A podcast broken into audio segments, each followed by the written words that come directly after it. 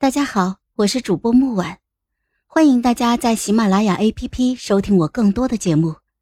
今天我们带来的故事叫《孤女为帝》第八集。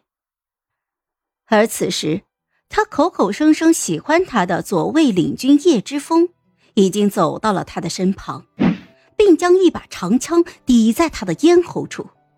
我叶之风从来不打女人，但你最好把嘴巴放干净些。再辱骂殿下，我虽不打你，但我会杀了你。只见赵明玉的眼中愤怒、不解、恼羞成怒全都交织在一起。他努了努嘴，就说道：“叶哥哥，为什么这么对我呀？我哪里比不上姐姐了？我哪里比不上？”叶之风没有回答他。还让人堵上了他的嘴，把他压到了一旁。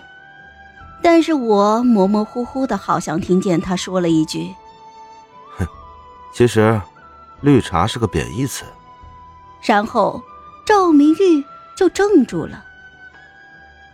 后来我的登基很顺利，因为有了四皇叔这个有野心而能力不足的皇帝的前车之鉴。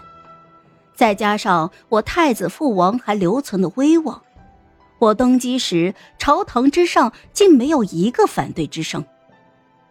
以宁国公府为首的旧太子党是第一个支持我的，而第二个则是当初我于大殿之上为四皇叔做伪证时那个骂我的御史，因为他本来就是我的人。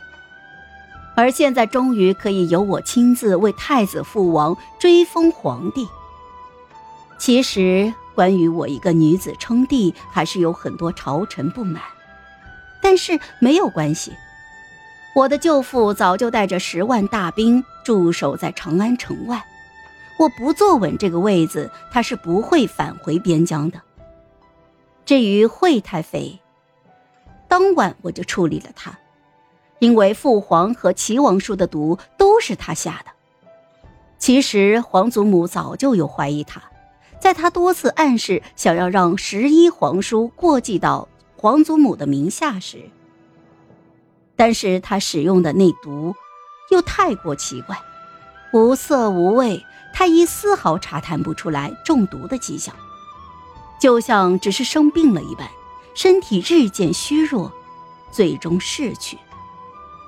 但唯一的缺点是，中毒者死去之后，尸身腐烂的比寻常人快两倍，且恶臭无比。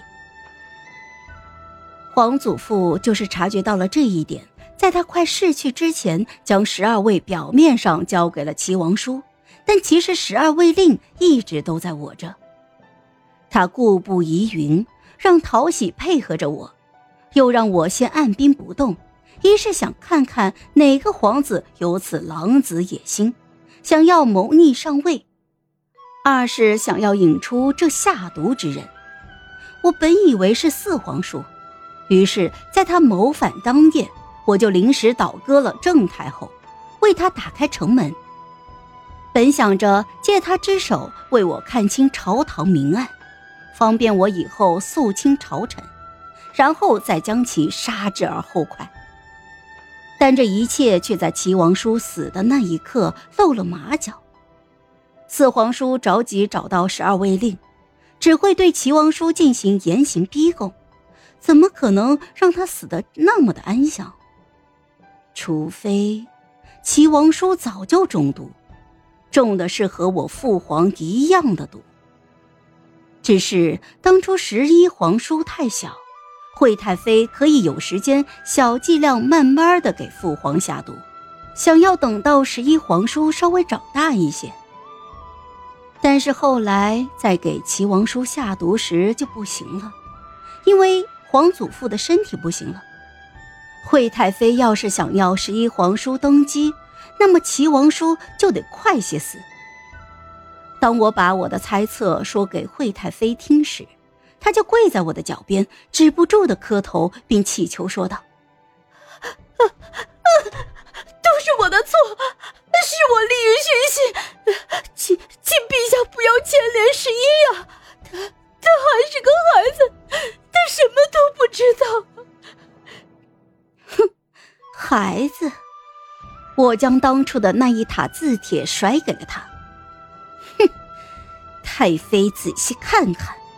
普通的孩子可写不出我父皇那般的风骨。字帖飘落在地，散得到处都是，有一张就飘到了十一皇叔的脚下。那上面的字苍劲有力，虽然故意写的稚嫩，仔细看却还是能够看得出其功力的。没有个十几二十年，可练不出来。一向眼神清澈而天真的十一皇叔，终于露出了阴雾的表情。那表情如同是来自地狱的恶鬼一般。他自顾自的站了起来。唉。看来这一世我还是败了，所以你后来对我有所防备，从来不让我有机会接近太极殿，还让陶喜将匾额后的传位圣旨移走了。我点点头，虽然子不语怪力乱神，但是子只是不语，又不是不信。我早就察觉到了十一皇叔有怪异，十三岁了。已经算不上孩子了，但是他平时表现的太过于单纯和天真，他又不是一个傻子，怎么会有那么清澈的目光？除非他是装的。之前我一直以为他是早慧，善于隐藏自己，毕竟我也是这样的天才。但是后来的字帖。则让我不得不怀疑他身上有一些说不清的古怪。好了，本集故事就到这儿，我们下集见，记得订阅和点赞哦。如果你有喜欢的故事，也欢迎在留言区告诉我们。